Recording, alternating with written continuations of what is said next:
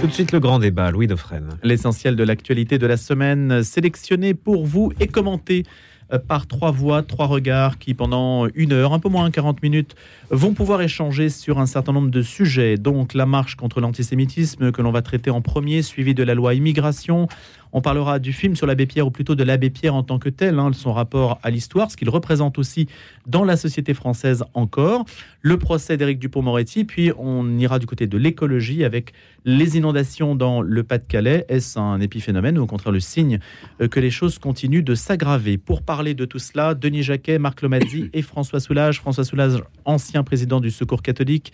Bonjour François. Bonjour. Vous êtes aussi euh, responsable d'un réseau d'épicerie sociale et solidaire à Nanterre, notamment parmi vos activités.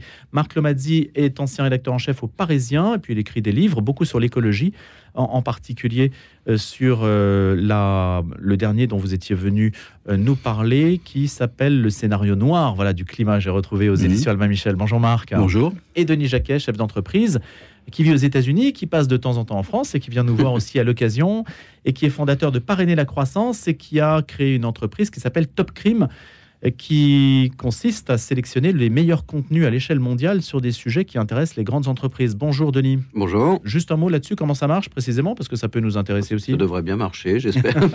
Mais on, a lancé en mars et effectivement, on sélectionne les meilleurs speakers sur les meilleurs sujets au monde et on les regroupe sur une plateforme qui est très 21e siècle et qui permet aux décideurs dans les entreprises de savoir tout ce qui se passe dans le monde et qui les inspire pour prendre des propres actions et des décisions euh, dans leur entreprise. Voilà, une manière d'influencer les décideurs. Mhm. On va commencer par la marche contre l'antisémitisme. Il y a eu des polémiques qui semblent un petit peu s'évanouir, mais on sait que vous avez entendu dans les infos, Gérard Larcher et puis Yael Brun-Privé ont invité à cesser les polémiques inutiles autour de cette marche contre l'antisémitisme. Plus de 1000 cas recensés en un mois depuis le début du conflit entre Israël et le Hamas. On appelle un sursaut républicain. Qu'est-ce que ça signifie? Marc Lomadzi, Denis Jacquet, François Soulage Allez, Marc, vous commencez?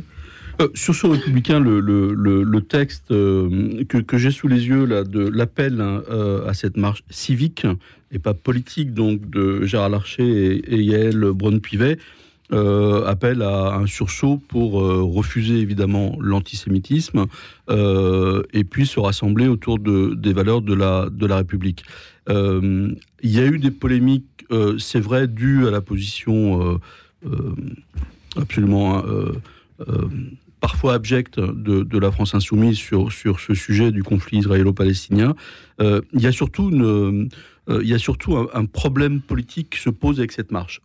Lequel? Euh, Alors, c'est que dans l'appel, dans le texte signé par Gérard Larcher et Yael Braun-Pivet, qui est un appel, en fait, comme je le disais, à se rassembler autour de la valeur de la République, il y a un déséquilibre dans la, dans la mesure où jamais n'est évoqué la suite euh, de, de, ce qu'a été l'attaque du terroriste du, 7 octobre, euh, c'est-à-dire euh, le, massacre des populations civiles de Gaza, ce qui constitue à l'évidence, on verra les suites, mais à l'évidence, un crime de guerre dont Netanyahou va payer très chèrement le, le prix, très probablement, parce que, y compris au sein de la société israélienne, des voix s'élèvent pour dire c'est pas le moment aujourd'hui d'en parler en Israël parce que le moment est à, euh, est à l'unité nationale et à la lutte contre le terrorisme, mais euh, on réglera les comptes après. Euh, après, bah, quand le temps sera venu de régler les, les comptes. Et donc, dans ce texte, il n'est pas du tout question de ça. Ça, c'est le premier problème. c'est que le texte est légèrement déséquilibré. Le deuxième problème, c'est que moi, je ne doute pas qu'il va y avoir énormément de monde dans la rue. Euh, je ne doute pas non plus que le, Front, le Rassemblement national pardon, sera présent. Et donc, euh, ça signifie que cette marche va, de fait, euh, entériner le dernier acte de la banalisation du Rassemblement national. C'est ce qui pose problème à beaucoup de, gens. D'où la position, par exemple, extrêmement inconfortable du CRIF, euh, Jonathan Arfi, le, président du, CRIF, a demandé à, ou a indiqué que pour ce qui concerne le CRIF, qui sera évidemment présent, euh, ils ne défileront pas aux côtés des gens qui ne respectent pas les valeurs de la République. Ça signifie quoi concrètement? Ça signifie qu'il va y avoir une espèce de, de barrière sanitaire entre les- le, le gros des manifestants et le rassemblement. euh, Deux manifs euh, en une. deux manifs en une, ce qui pour un- une, une marche Unitaire et unitaire problématique. et Hmm. problématique. François Soulage. Ben, Je partage absolument ce point de vue. J'ai été moi aussi euh, frappé du fait qu'on ne dit rien de, de l'attitude actuelle d'Israël et de la destruction systématique des populations civiles. Euh, et, donc de ce point de vue, je trouve que euh, cette marche, elle était, nécessaire contre l'antisémitisme, bien entendu, mais, on ne peut pas, au nom de, cette lutte contre l'antisémitisme, euh, fermer les yeux sur ce qui se passe aujourd'hui, le massacre des populations civiles. Ça, c'est Mm. pour moi. Et, et- et franchement, ça, quand, quand j'ai lu le, le papier, je me suis demandé si j'allais y aller. Mm. Parce que je, je crois qu'il ne faut pas tout mélanger. Alors, sur le Front National, je suis moins inquiet que vous parce que. Enfin, moins inquiet, ou, ou- ou peut-être plus. Le Front National, il, il va. Enfin, pardon, le Rassemblement National, il va probablement pas filer- euh, défiler sous son propre euh, chapeau. Mais ils vont être là. Marine Le Mm. Pen va être là. Et donc, effectivement, euh, ben, on le banalise. Et moi, je suis absolument de votre avis. Tout ça est extrêmement dangereux. Donc, il faut Mm. faire très attention à, à des mélanges qui, finalement, vont faire que ben, toutes les... Enfin, on a entendu Jordan, Bard- Jordan Bardella, hein, il revient pas sur, sur, euh, sur euh, Jean-Marie Le Pen. Donc, euh, je crois qu'il faut être très attentif à ne pas fermer les yeux. Qu'est-ce qu'il a dit Ni Jordan sur Bardella, Gaza. François Soulage Ah bah il dit que euh, finalement le, les propositions de Jean-Marie Le Pen, euh, bah, il, les- il les avalise. Or c'était des propositions antisémites. Oui, non, plus, plus précisément, en fait, euh, la question lui avait été posée de savoir si euh, Jean-Marie Le Pen était antisémite. Et il a répondu non. Non. Dans un premier temps, il a répondu non, Jean-Marie Le Pen n'était pas antisémite, ce qui, pour le coup, aurait posé un, un- un énorme problème euh, d'avoir des gens à cette manifestation qui nient l'antisémitisme de Jean-Marie Le Pen. Si on admet l'idée que euh, sa fille, euh, en dédiabolisant le parti, euh, s'est éloignée de l'antisémitisme inaugu- enfin, d'origine fondateur du, du- du parti, il s'est repris ensuite en disant, mais une phrase très ambiguë, qui est oui, c'est vrai, Jean-Marie Le Pen a été condamné. Ce qui est factuel, factuellement vrai, mais il ne répond pas à la question de savoir si Jean-Marie Le Pen était antisémite. Il dit simplement qu'il a été condamné. Et là, il faut bien, il faut bien savoir que euh, le, le Front National, comme le Rassemblement National, comme l'ensemble des partis euh, d'extrême droite, euh, ont un langage codé. C'est-à-dire que euh, quand vous dites, quand vous êtes patron du Rassemblement national et que vous dites Jean-Marie Le Pen a été condamné pour antisémitisme, qu'est-ce que vos adhérents entendent? Ils entendent le système Il y a une injustice. Le système politico-judiciaro-médiatique a condamné Le Pen. Sans aller sur le fond de la question. À tort. Non, mais c'est. Donc, il dit euh, il a été condamné, donc il a été victime du système, du système politico-médiatique et, ju- et- et judiciaire. Voilà, parce que tout le monde est contre nous, que c'est un complot. Et donc, on revient sur les vieux thèmes du, du- du parti. Denis Jacquet, Voilà. vous serez à cette marche? Je vais pas poser la question Euh, d'ailleurs, parce que François Soulage je- disait j'hésite à y aller. Je vois même ma maman très peu, puisque je vis aux États-Unis et elle est en Normandie, euh, puisque une partie de la famille a, Joker. a fui euh, pendant la Seconde Guerre mondiale euh, là-bas. Devant, les- Ouais. devant- devant le- la préfecture manifester. Exactement. Donc, du coup, je vais quand même privilégier ma mère pour, pour dimanche, parce que voilà, on, les années filent. Euh, donc, je vais essayer de dire deux, trois choses euh, qui peuvent choquer. C'est souvent un peu ma marque de fabrique, mais qui sont pas, qui, qui, qui, qui- qui sont pas, je vais dire, le- la caractéristique de quelqu'un qui est complètement inhumain. On va dire ça comme ça. Donc, je vais essayer de m'expliquer là-dessus. Bon. La première chose, dans l'histoire de, de la France ces 20 ou 30 dernières années, à chaque fois qu'il y a eu un attentat dans une école juive ou ailleurs, on n'a jamais vu les gens sortir, ni la communauté musulmane, ni absolument aucune communauté. C'est-à-dire que le fait qu'un enfant juif dans une école française soit tué par un attentat n'a jamais ému les foules. Chaque fois que quelqu'un a été décapité ailleurs, etc., tout à coup, tout le monde est descendu dans la rue. Donc je pense que le fait qu'une fois on descende dans la rue pour dire qu'éventuellement on n'est pas antisémite, je suis totalement persuadé en France, euh, encore moins en Pologne, ou, etc. euh, je pense que c'est absolument indispensable parce qu'à un moment donné, il va falloir clairement dire ce qu'on est, voilà, et ce qu'on pense véritablement de, euh, de, de- de cette communauté. Bon. La deuxième chose, c'est que aujourd'hui le massacre des populations civiles. Bon, alors c'est là, j'essaie de prendre quelques précautions. Donc à Gaza, là. À Gaza. Bon. Si vous avez regardé un petit peu les images, ou si vous êtes allé comme moi en Palestine ou en Israël, un nombre incalculable de fois, euh, la technique du Hamas est toujours la même. Je mets des mecs du Hamas dans les endroits où les hôpitaux, les écoles, où je suis sûr que si on bombe le truc, on va faire des, des victimes civiles. Donc les Israéliens ne sont pas tout à coup descendus de leur truc pour massacrer des civils. C'est juste que le Hamas n'a rien à faire de sa propre population et qu'il préfère, parce qu'ils qu'ils vont mourir et qu'ils vont être bombés par un truc, accepter l'idée qu'il y ait 100 civils qui meurent autour. Et, euh, grosso modo, l'Israël n'a pas demandé à venir massacrer les civils. On est venu les massacrer euh, tout d'abord. Vous avez vu les images. Et le mythe du, bon Gazaoui, gentil, qui veut vivre dans son truc, etc., il existe, il y en a. On l'a rencontré. J'ai des amis palestiniens aussi. Mais simplement, je ne sais pas si vous avez vu, ne serait-ce que cette gamine de 16 ans qu'on a retrouvée depuis morte, qui a été traînée dans la rue où tout le monde crachait dessus.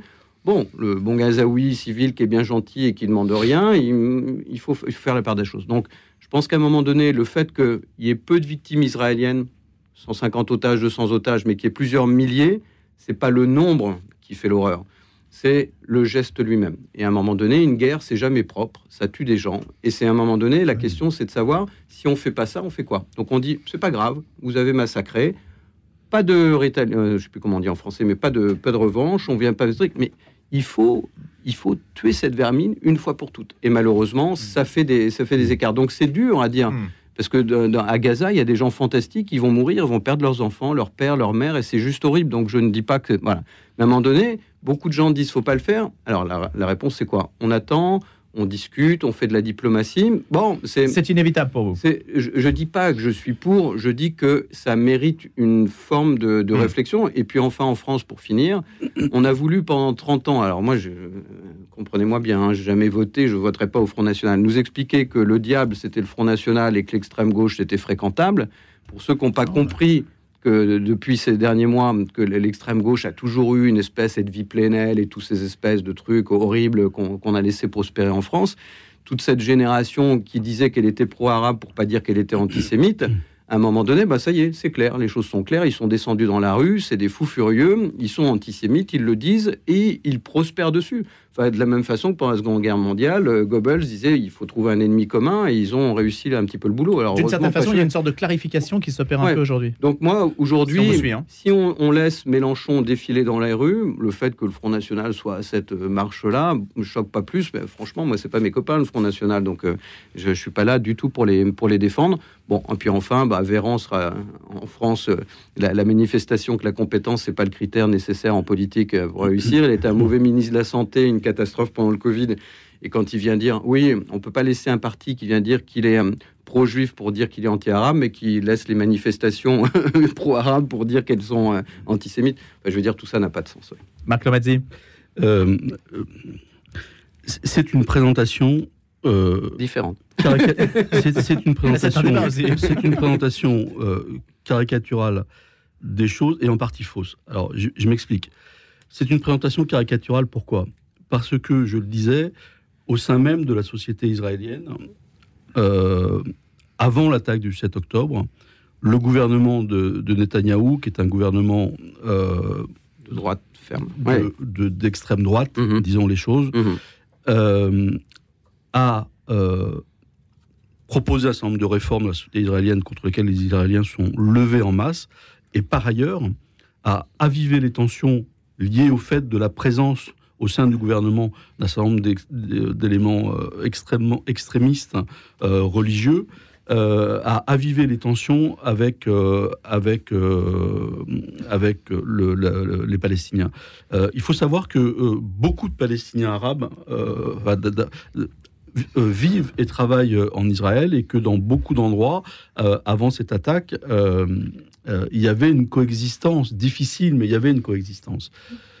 Quel est le jeu du Hamas dans cette affaire? Le jeu du Hamas, euh, c'était que euh, pour faire court, le jeu du Hamas, qui, est très lié euh, à, l'Iran, euh, c'était que il avait l'impression qu'il y avait une normalisation en cours, notamment avec les pays mm. du, Golfe, et que donc on était en train de passer sous silence ou de reléguer au second plan la question palestinienne au profit d'une normalisation du, secteur. et donc ça, c'était c'était insupportable. et donc le Hamas a, a tenté son, a joué son va-tout euh, avec cette attaque. Euh, les Israéliens, d'ailleurs, euh, c'est une des causes de, l'énorme tension en Israël. les renseignements israéliens, c'est pensaient que ça serait le Hezbollah qui attaquerait au nord, et donc ça a été un fiasco militaire du renseignement, etc. le jeu du Hamas, c'était ça, et le jeu du Hamas consistait probablement dans un cynisme absolu à se dire que euh, la réponse d'Israël à une telle attaque ne ferait pas de doute que ça serait une contre-offensive massive euh, qui tuerait la population euh, en masse, la population palestinienne, et que donc ça allait réveiller. Hmm. Le, Mais ça va dans le sens de ce que dit Denis, puisque ça veut dire que le Hamas a en fait suscité la contre-offensive. Pas du tout, parce que ce qui a été dit là, c'est que les Israéliens n'avaient pas d'autre choix que euh, de massacrer des civils, parce qu'en fait, il y a une imbrication euh, des installations militaires du Hamas euh, au sein même de, oui, de, exposent les civils même. Hein. de, Gaza. C'était le jeu du Hamas. Et donc, en réagissant comme ils ont, comme ils ont réagi, et comme le gouvernement de Netanyahou a, réagi pour des questions qui ne sont pas simplement des questions de lutte contre le terrorisme, ils jouent le jeu du Hamas, premier point.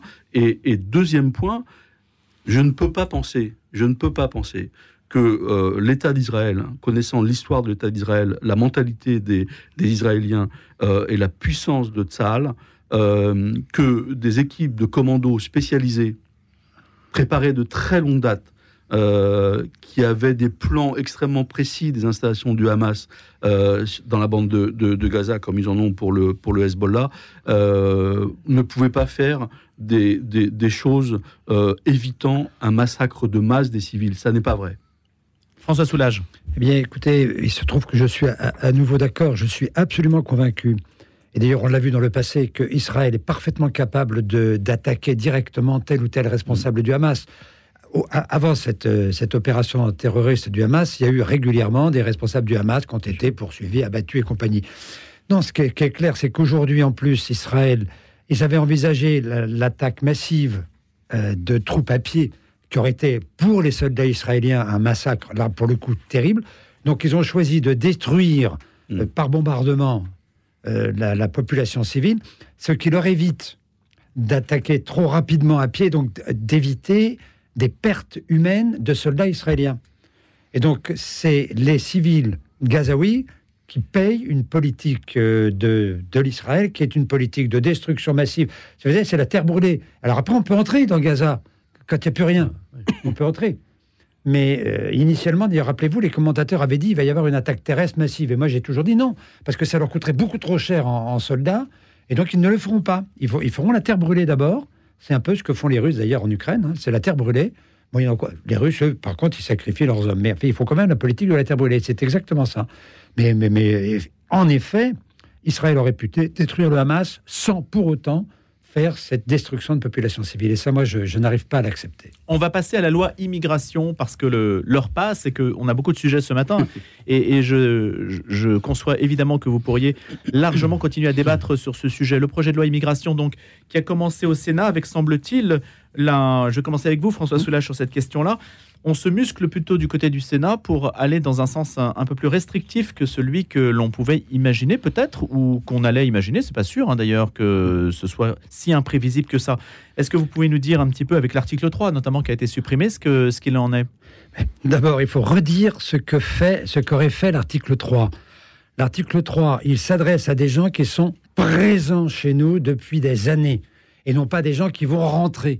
Donc c'est des gens qui sont présents ce sont des gens qui travaillent. Parce que l'article 3, il va régulariser des gens qui sont déjà au boulot.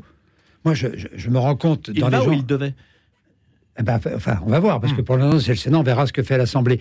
Mais rappelons que ce sont des gens qui sont déjà au travail en France, qui ont déjà euh, payé des, des, cotisations, payé des impôts, certes avec des alias, mais qui sont présents. C'est-à-dire qu'on on envisageait de régulariser des gens qui sont déjà sur notre territoire et non pas des gens qui vont rentrer. N'oublions pas que même dans sa, dans, sa formulation, l'article 3 nécessitait que les gens aient, aient, séjourné dans notre pays pendant plusieurs années. Donc il ne règle en rien la question de l'accueil euh, des personnes. Il règle le sort des gens ici. Et moi, je peux vous dire d'expérience, puisque j'habite une, une, commune très populaire à Nanterre, qu'aujourd'hui, les gens qui sont là, ils attendaient cet article 3 parce qu'ils bossent, parce que des employeurs bossent, que les questions de titre de séjour euh, qui traînent dans les préfectures. Bah, hier encore, j'ai reçu deux personnes qui viennent de perdre leur emploi parce que leur titre de séjour, dont la demande de renouvellement a été déposée il y a six mois, ils n'ont toujours pas de réponse. Donc ils vont perdre leur emploi et leur employeur va perdre cet employé parce que on n'est pas renouvelé leur titre de séjour. Mais bon sang de bonsoir, régularisons ces gens qui puissent travailler régulièrement. Attention, il y avait un autre problème derrière les emplois en tension. C'est que si on va trop loin, on va euh, régulariser. Et donc, si, on, continue la logique, on aurait permis, d'après ce qu'on entend dire, qu'on favorise l'arrivée brutale de personnes dans notre pays. Ça, c'est faux. Mais le risque in fine, il ne faut pas l'oublier, c'est qu'on risque aussi de déshabiller les pays d'envoi. Et donc, il faut faire très attention avec les, les, les métiers ça veut dire que ça attire quand même les gens. Oui, ça, attirerait des gens. Massivement, hmm. rien ne démontre que ce serait massif. Par contre, des gens diplômés, oui, ça peut les attirer. Et là, le risque, il est de l'autre côté, c'est-à-dire dans les pays d'envoi. Parce qu'aujourd'hui, les, les médecins, les infirmiers, les anesthésistes, ils viennent chez nous. Mais ils ont fait leurs études là-bas. Et donc, on vide les pays de gens qui ont fait leurs études là-bas. Donc, faisons attention, parce que nos métiers en tension, il n'y a pas que les ouvriers du BTP. Les métiers en tension, c'est aussi les anesthésistes, les radiologues, les pharmaciens, etc. Donc, euh, voilà. Qu'est-ce que vous préconisez, vous, en deux mots? Ah ben moi, je pense qu'il fallait, il fallait accepter cette idée de l'article 3 et de vérifier aujourd'hui comment on fait pour que ces métiers en tension ne soient plus en tension à un horizon de 4 ou 5 ans? Ou, peut-être même plus. Mais ben, les infirmières, c'est 5 ans. Eh ben, on peut avoir une on n'a jamais rien planifié. Donc on, se retrouve avec des métiers en tension qu'on pouvait parfaitement planifier si on avait travaillé sérieusement. Denis Jacquet c'est pour ça que j'aime pas trop sur, sur des sujets économiques parce que j'ai des positions euh, qui, paraissent débiles alors que je suis vraiment un, centriste de nature. Mais bon, si, vous discutez avec les, je sais pas, des Pascal Pic, des paléoanthropologues, etc., on est des chasseurs-cueilleurs. Donc on est des gens qui sont euh, habitués à vivre dans des petites communautés qui se reconnaissent. Bon. Et donc finalement, la petite communauté de 50 à 128 individus, hein, qui est un peu la communauté de base, celle qui a 2 km et qui vous ressemble pas, ben, pourtant ils sont comme vous, mais il n'y a rien à faire. Donc souvent, on confond le fait qu'on rejette des populations avec du racisme, c'est juste qu'on est un peu codé comme ça. On se reconnaît entre nous et ça fonctionne bien comme ça. Les États-Unis ont plein de défauts. Hein. C'est vraiment pas le système euh, parfait au monde, etc. Je le vis au, quotidien, sur la santé, sur tout un tas de choses.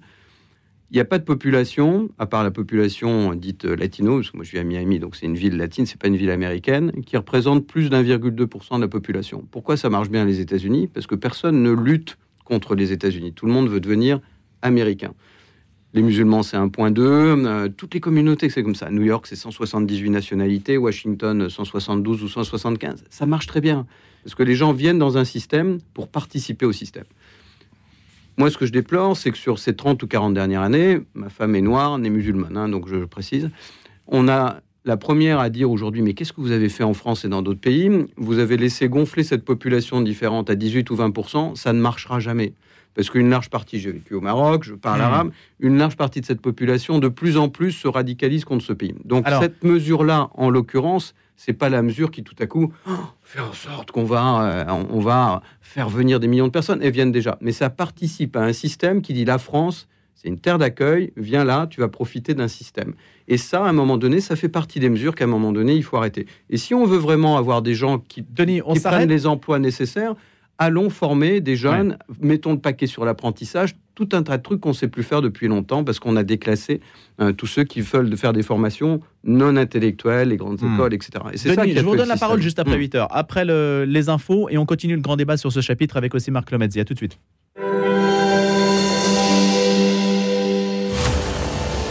C'est le réseau criminel international qui connaît la plus forte croissance au monde. Il a déjà dépassé les ventes d'armes illégales et il surpassera bientôt le trafic de drogue. Sound of Freedom, un thriller poignant qui brise le silence sur le trafic sexuel des enfants. Il faut que tu démissionnes. et que tu ailles sauver ces enfants. Sound of Freedom, une incroyable opération de sauvetage inspirée d'une histoire vraie, le 15 novembre au cinéma. Les enfants de Dieu ne sont pas à vendre.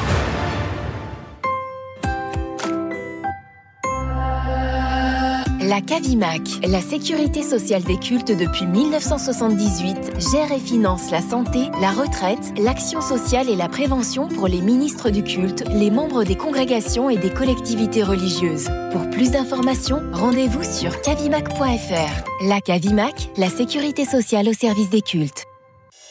Suivez le guide.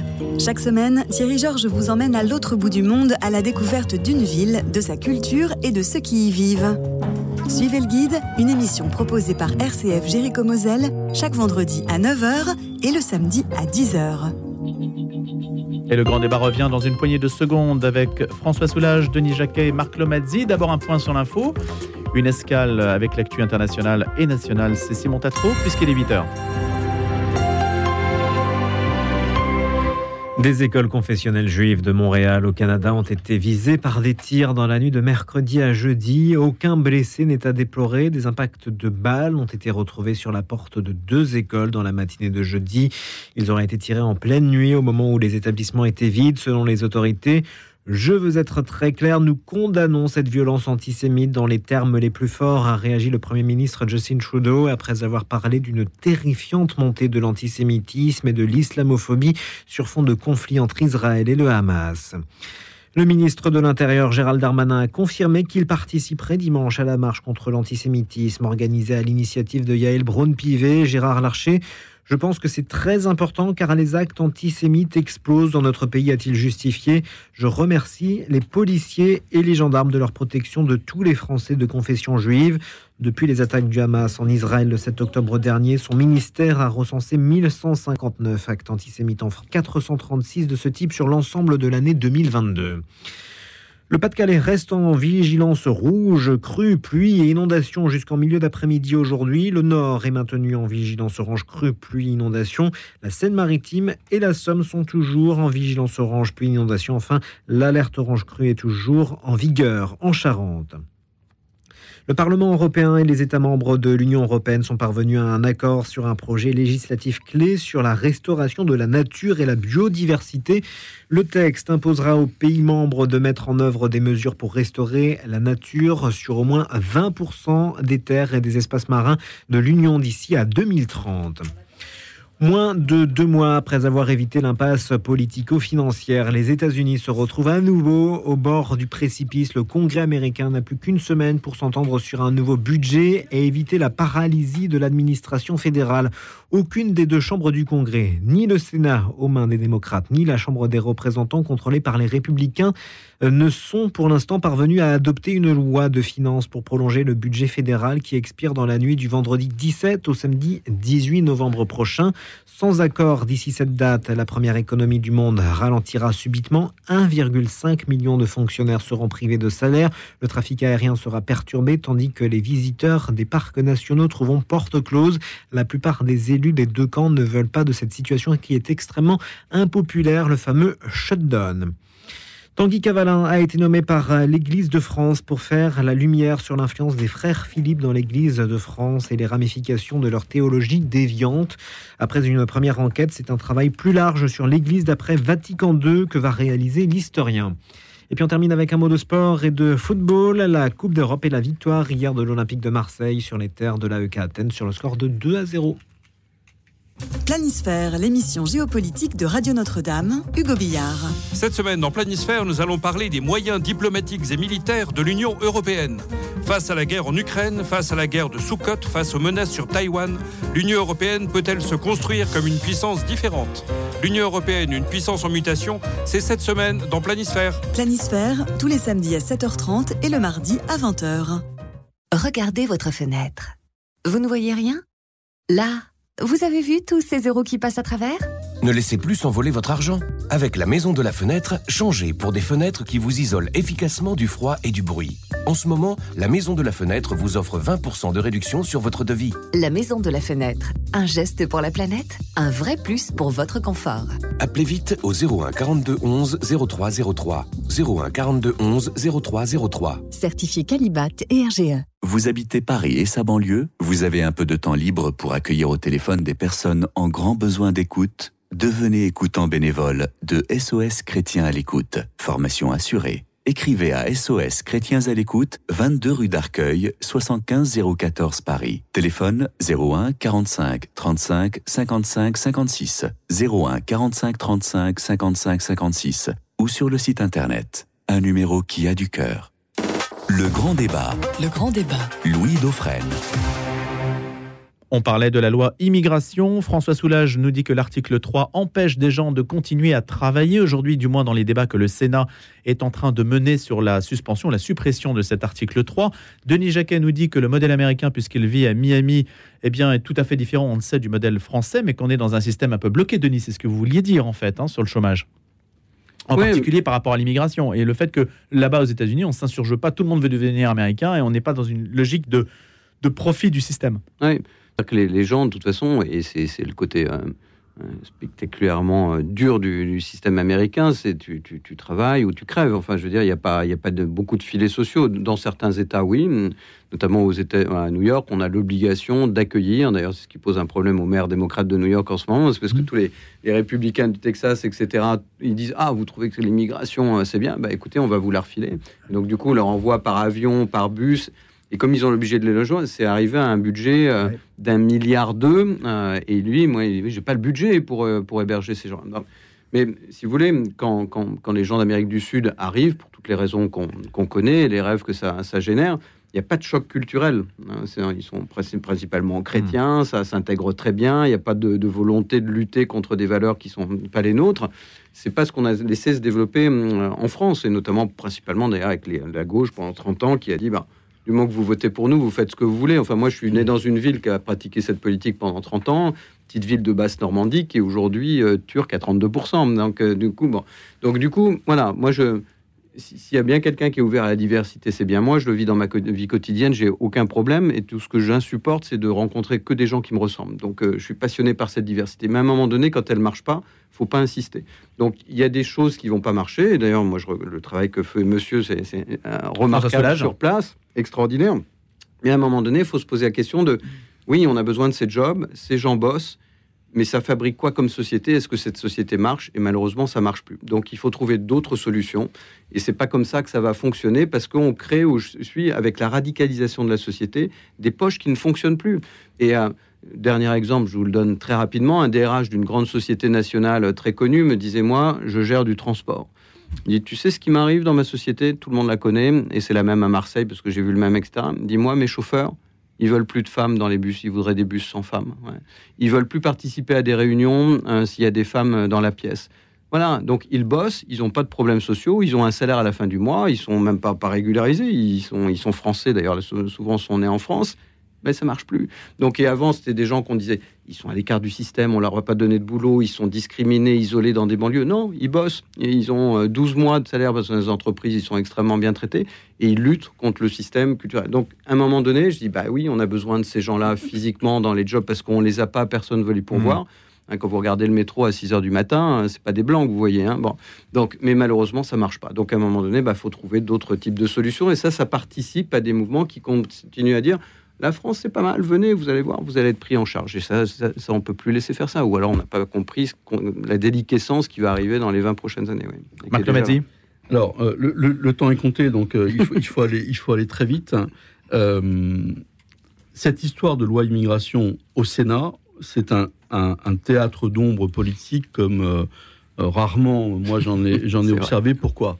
Parce que euh, la position de la droite, en l'occurrence de Bruno Retailleau, le patron LR euh, au Sénat, euh, est très claire. C'est euh, la droite est en déliquescence. Pour le coup, il faut mmh. qu'on se refasse. On se refait sur une ligne qui est une ligne. Il faut récupérer les voix ouais. là où elles sont. Elles sont au Front National, enfin au Rassemblement National.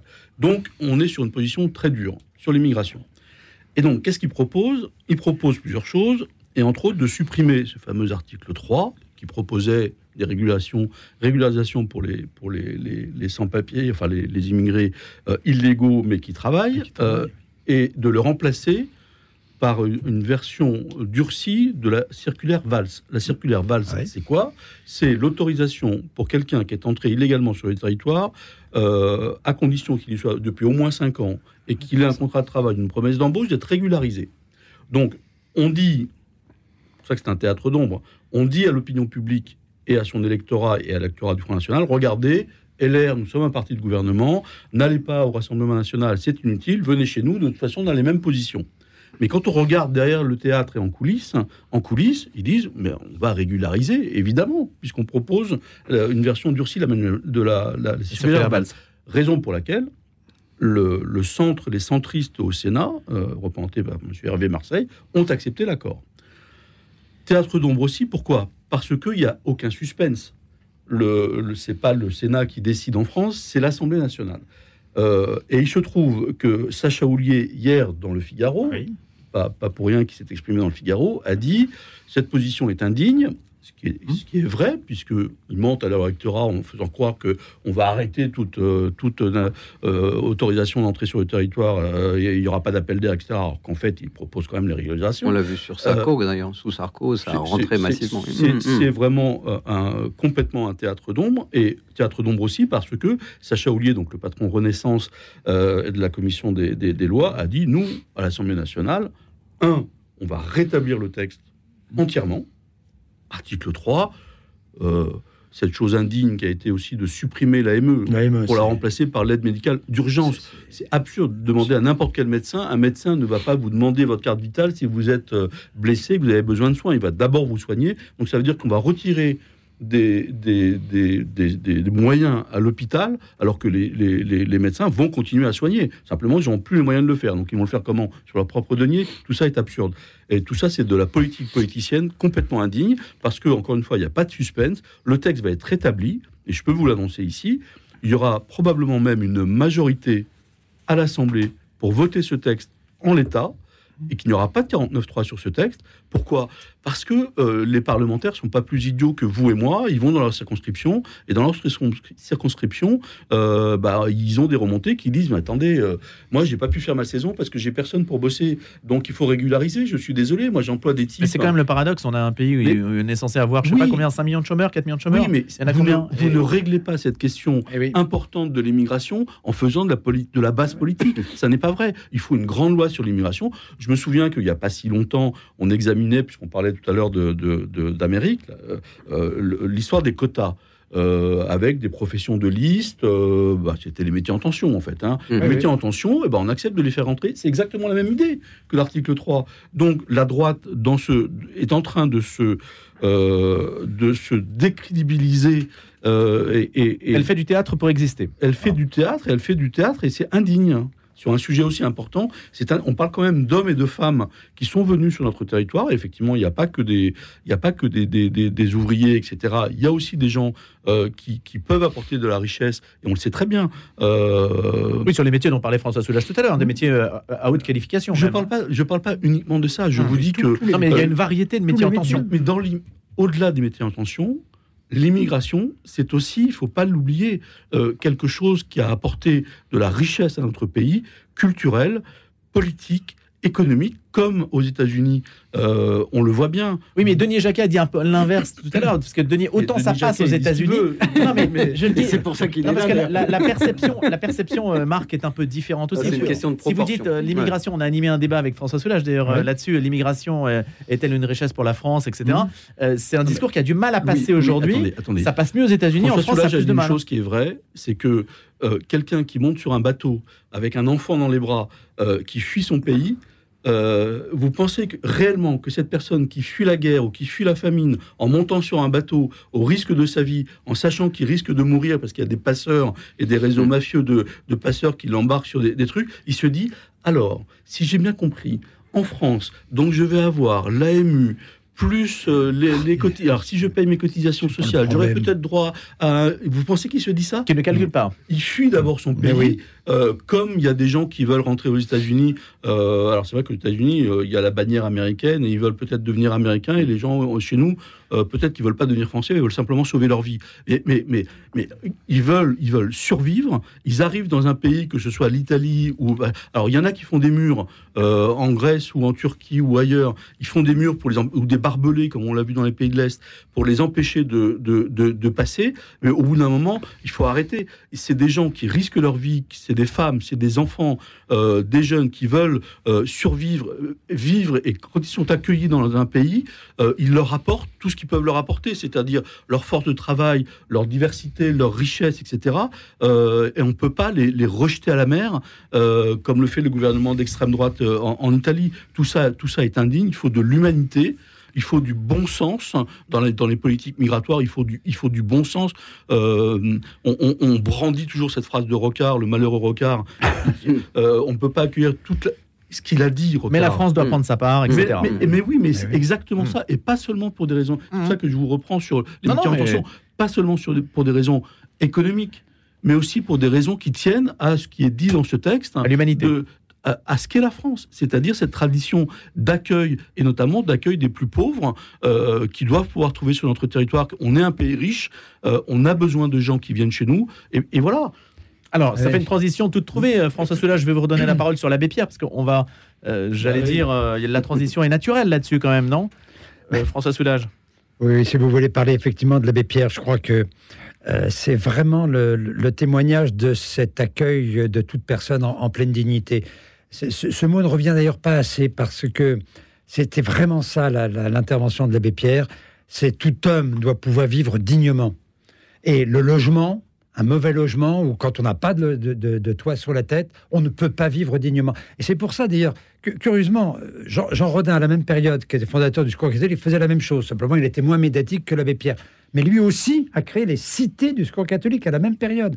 Cette question du logement et de l'accueil des personnes leur permettant de vivre dignement, qu'on vive en famille. Et, ça, il faut le redire. Il y a certes la pauvreté, mais il avait, il avait trouvé un angle d'attaque qui aujourd'hui, aujourd'hui, est le problème principal. La question du logement est en train de nous sauter à la figure parce que les personnes ne peuvent pas occuper un emploi, éduquer convenablement leur, leur, euh, leur famille, parce qu'ils ne disposent pas d'un toit. Quand vous vivez à l'hôtel, quand vous vivez en centre d'hébergement, quand vous vivez dans votre voiture, comment voulez-vous aujourd'hui élever vos enfants, euh, conserver un, couple? Moi, je vois bien, euh, dans ce que je vis dans mon, réseau d'épicerie sociale, des personnes qui vivent en précarité, leur couple n'a pas tenu. C'est-à-dire qu'y compris cette question de, du maintien de la cohésion sociale, l'abbé Pierre l'avait parfaitement compris en s'attaquant à la question du logement. Et derrière ça, c'était la lutte contre la précarité. Mais c'est la dignité des personnes. Et je trouve que ce, ce mot, vous savez, la, la devise républicaine, c'est liberté, égalité, fraternité. Mais derrière fraternité, pa- pa- parlons de la dignité. C'est encore plus précis. C'est quoi aujourd'hui vivre dignement? C'est la question de la- de l'accès à l'alimentation. Quand je vois les fils derrière les restos du cœur, j'ai honte. Parce que ce n'est pas digne. On leur donne un colis. Et vous n'avez pas le choix, ben.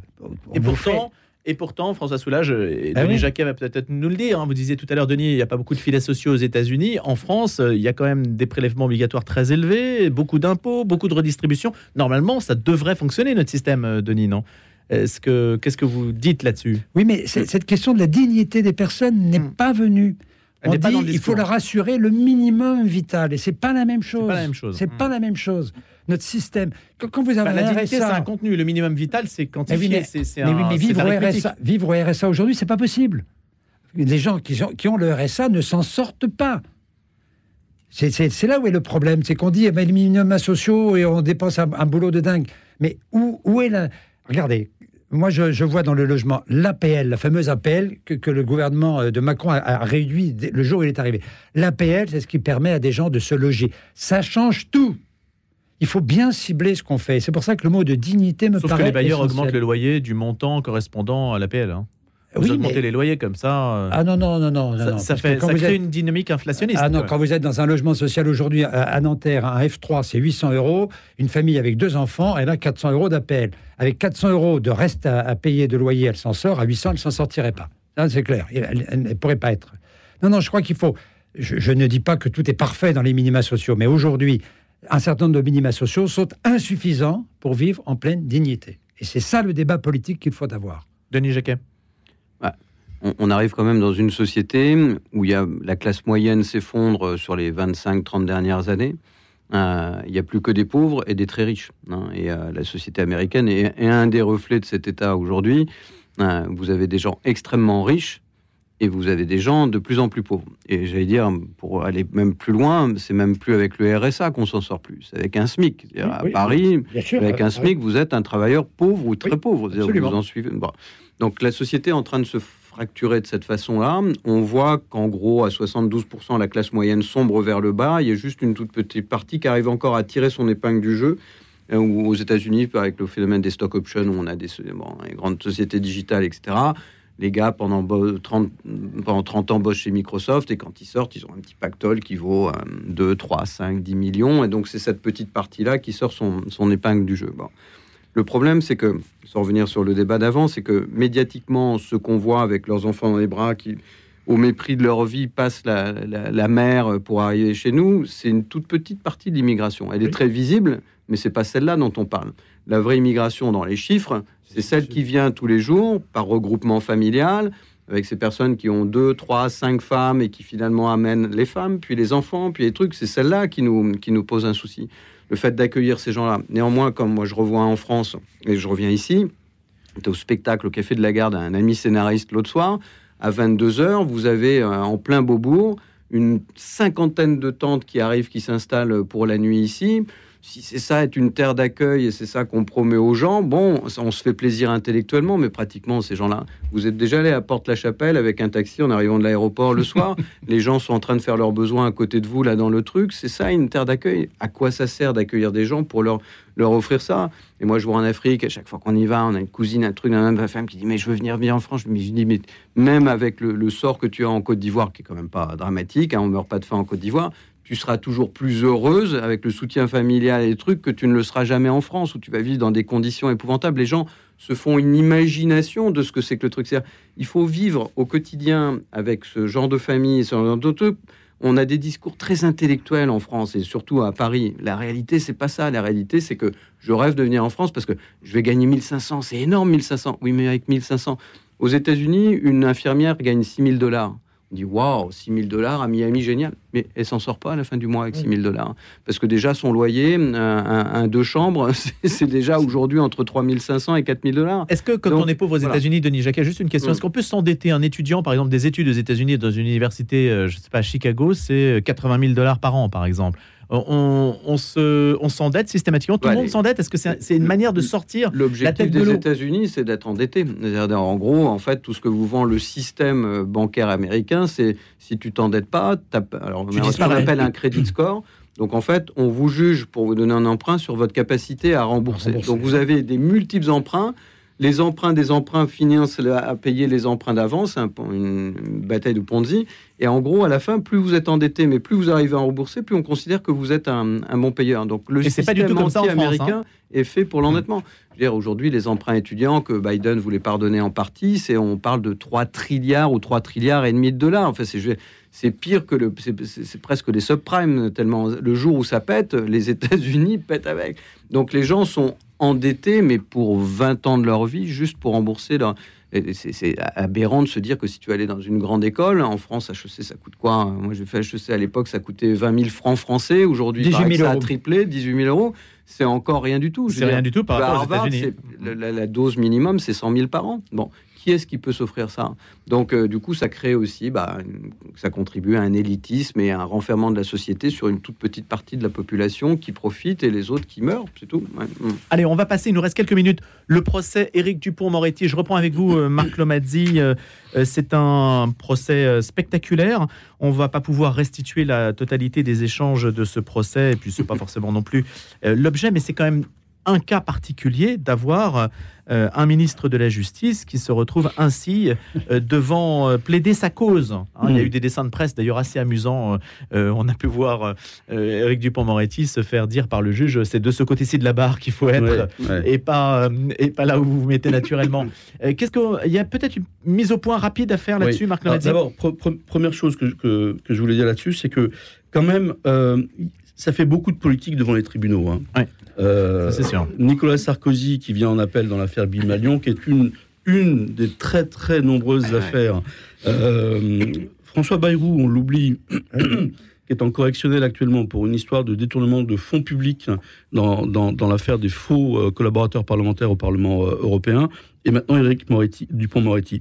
Alors, donc ça fait beaucoup de politique devant les tribunaux. Je suis pas persuadé que ça, que euh, ça, ça rehausse l'image des, des, politiques. Euh, la deuxième chose, et notamment pour des, des, gens qui euh, se demandent s'ils doivent vraiment respecter la loi, quand on voit que les politiques eux-mêmes sont poursuivis, ça fait quand même mauvais effet. La deuxième chose, c'est que c'est la première fois qu'un ministre en exercice euh, passe devant la Cour de justice de la, de la République. Et il se trouve que ce ministre n'est pas n'importe lequel, c'est le garde des Sceaux. Et donc, on se retrouve devant une Cour de justice de la République. Il faut bien expliquer de quoi il s'agit. C'est que avant, jusqu'en 93, euh, quand un ministre commettait un crime ou un délit, il passait devant la haute Cour de justice qui était constituée de parlementaires. Donc il était jugé par ses pairs. Tout le monde s'est dit, attendez, euh, des politiques qui jugent des politiques, euh, euh, ça va pas. Et donc, qu'est-ce qu'on a fait On a dit, bon, ok, on va mettre des magistrats là-dedans. Donc, on a aujourd'hui une Cour de justice de la République, depuis 93, où vous avez des juges qui sont des parlementaires, de droite et de gauche, élus à la proportionnelle de leur, de leur représentation au, au Sénat et à l'Assemblée. Euh, donc, sur 12, il y en a 5 qui sont de la majorité et le reste de l'opposition. Euh, donc, à la limite, ça pourrait passer. Et puis, vous avez des magistrats, euh, j'allais dire, professionnels. Le problème, c'est que quand ces magistrats professionnels doivent juger le garde des Sceaux, euh, le garde des Sceaux, c'est lui qui va signer euh, le déroulé de leur carrière. Donc, euh, il risque d'être un petit peu gêné. La deuxième chose qui est quand même très bizarre dans cette histoire, c'est même cocasse, c'est que comme, sans revenir sur le fond de l'affaire, mais comme il s'agit d'un conflit d'intérêts entre le garde des Sceaux et la magistrature, ceux qui sont amenés à, à- à témoigner dans ce procès sont pour beaucoup des magistrats du ministère public. Le ministère, ils sont payés par Éric Dupont-Moretti. Donc les types, quel est le type qui va venir devant son ministre en lui disant oui, alors moi je confirme qu'effectivement. Oui, ce n'est pas bien, etc. Voilà. Dupont-Moretti va lui dire ok, vous appelez comment? Je note votre nom. Euh, bon. Euh, Et donc le type il va se retrouver en Guyane, Euh, voilà. Bon, Euh, donc tout ça, tout ça est absurde. Donc je pose une question toute simple. Pourquoi y a-t-il une justice d'exception pour les politiques? C'est ça la question. Voilà. Pourquoi Euh, Alors on nous dit. Est-ce que tout le monde est d'accord sur cette question-là Ah oui, oui, oui, oui, oui, oui, Denis absolument d'accord, oui, oui, Alors, c'est- et là, normal. on parle d'une cour de justice de la République qui a à juger des crimes et délits commis par des membres du gouvernement, y compris le Premier ministre éventuellement, euh, dans l'exercice de leurs fonctions. Et le président de la République, alors lui, c'est encore mieux. Lui, euh, et la réforme constitutionnelle n'a rien, de 2007 n'a rien changé, il est irresponsable. C'est-à-dire que le président de la République arrive à l'Élysée un matin, pète un câble euh, et tue euh, son officier de sécurité avec son arme. Il est irresponsable. On ne peut pas le juger. On ne Non, peut non, pas non, le non, juger. mais- Alors, on peut, on peut le juger pour des faits commis avant, mais pour des faits commis après. Qu'est-ce qui se passe dans le cas où un président de la République pète un câble et viole sa secrétaire? Mm. Eh ben rien. Rien. Bah, faut rien. attendre en fait qu'il ne soit plus président de la République, non Non, Il non, sera non, sacrifié par les médias. C'est l'irresponsabilité totale du président de la République pour des crimes et délits commis durant son mandat. Avant, on peut le poursuivre. Après, on peut. le- D'ailleurs, on poursuit Sarko. Après, on peut le, le poursuivre. Mais pour des faits commis pendant son truc. Donc, encore une fois, c'est la Donc en même- fait, vous sous-entendez que si on devait raisonner de manière cynique, il aurait un intérêt maximal à commettre le maximum d'infractions pendant son mandat, Allez, encore une. Euh, à s'enrichir au maximum, puisque là, il y a une forme d'impunité. J'ai pas dit ça. Ce que je dis, ce, ce que je, ce que Non, je c'est le système est bancal. ce que, Ouais. ce que je dis, c'est que pourquoi y a-t-il une justice d'exception dans ce pays pour des politiques qui commettent des crimes et des délits? Les mêmes politiques, et notamment à droite, qui vous expliquent qu'il faut être sans merci pour le petit mec des cités Hmm. qui a volé une moto, qui a fait une roue arrière, il faut le foutre en tôle immédiatement et il faut être sans merci pour lui. Mais par contre, pour eux, moi, je, je pique dans la caisse. euh, régulièrement, euh, je suis régulièrement devant les tribunaux et devant les tribunaux, les politiques, ils disent quoi? Ils disent exactement ce que disent tous les mafieux. Il n'y a pas de preuve. Là, il y a- il y a là, il y a un problème d'exemplarité. Ah bah, hein. c'est une- Les réactions une- rapides de François Soulage Ah et bah, Denis Jacquet. C'est une, des inégalités qui va devenir insupportable. Enfin, c'est le, le traitement différencié entre le petit délinquant et, et puis les grands délinquants protégés, ça ne peut pas durer éternellement. Enfin, c'est là, c'est pas possible. Délinquance en col blanc et en col bleu. Denis, Ouais, on va se sûr. quitter dans une minute. Bah, de toute façon, le, système doit être réformé, non pas en, laissant le type à roue arrière ne pas être puni, mais en faisant en sorte que ceux d'en haut soient pas super protégés. Parce que souvent, ça, c'est la tendance en France. C'est, Ah, bon, bah alors on nivelle tout vers le bas et puis tout le monde a le droit. de- Non, on continue à être, à être ferme, mais là-haut, il faut que ça donne l'exemple. Ça y a très longtemps. Enfin, le système des retraites des députés euh, qui, qui peuvent acquérir au bout de quelques années, alors que toi, tu trimes pendant 40 ans pour avoir le même et encore. Celui-là est garanti. C'est, enfin, le monde politique est un monde d'injustice. En même temps, c'est vrai que c'est un monde qui travaille beaucoup, qui bosse 7 jours sur 7 et qui a une rémunération qui est bon, relativement limitée. Enfin, ça donne pas Hmm. forcément envie d'aller faire. Il y a aussi cette question-là. Mais Sur Dupont-Moretti, c'est juste, un- pour le connaître un peu, c'est juste un peu une histoire du, du combat contre une magistrature qui est devenue d'extrême gauche en France. Et à un moment donné, il faut aller faire le ménage là-dedans. Aussi, c'est aussi un avez- dossier. Vous avez des, des- Merci. des trucs où vous n'avez pas une décision favorable à un entrepreneur pendant 18 ans dans certaines régions de France. Aucune. Hmm. Donc, bon, à un moment donné, il faut s'arrêter aussi. Allez, il faut s'arrêter justement. Ça va être notre dernier mot. Merci beaucoup, Denis Jacquet, François Soulage et Marc Lomazzi d'avoir participé donc à ce grand débat à retrouver sur euh, le site de la radio et bien sûr l'application mobile également.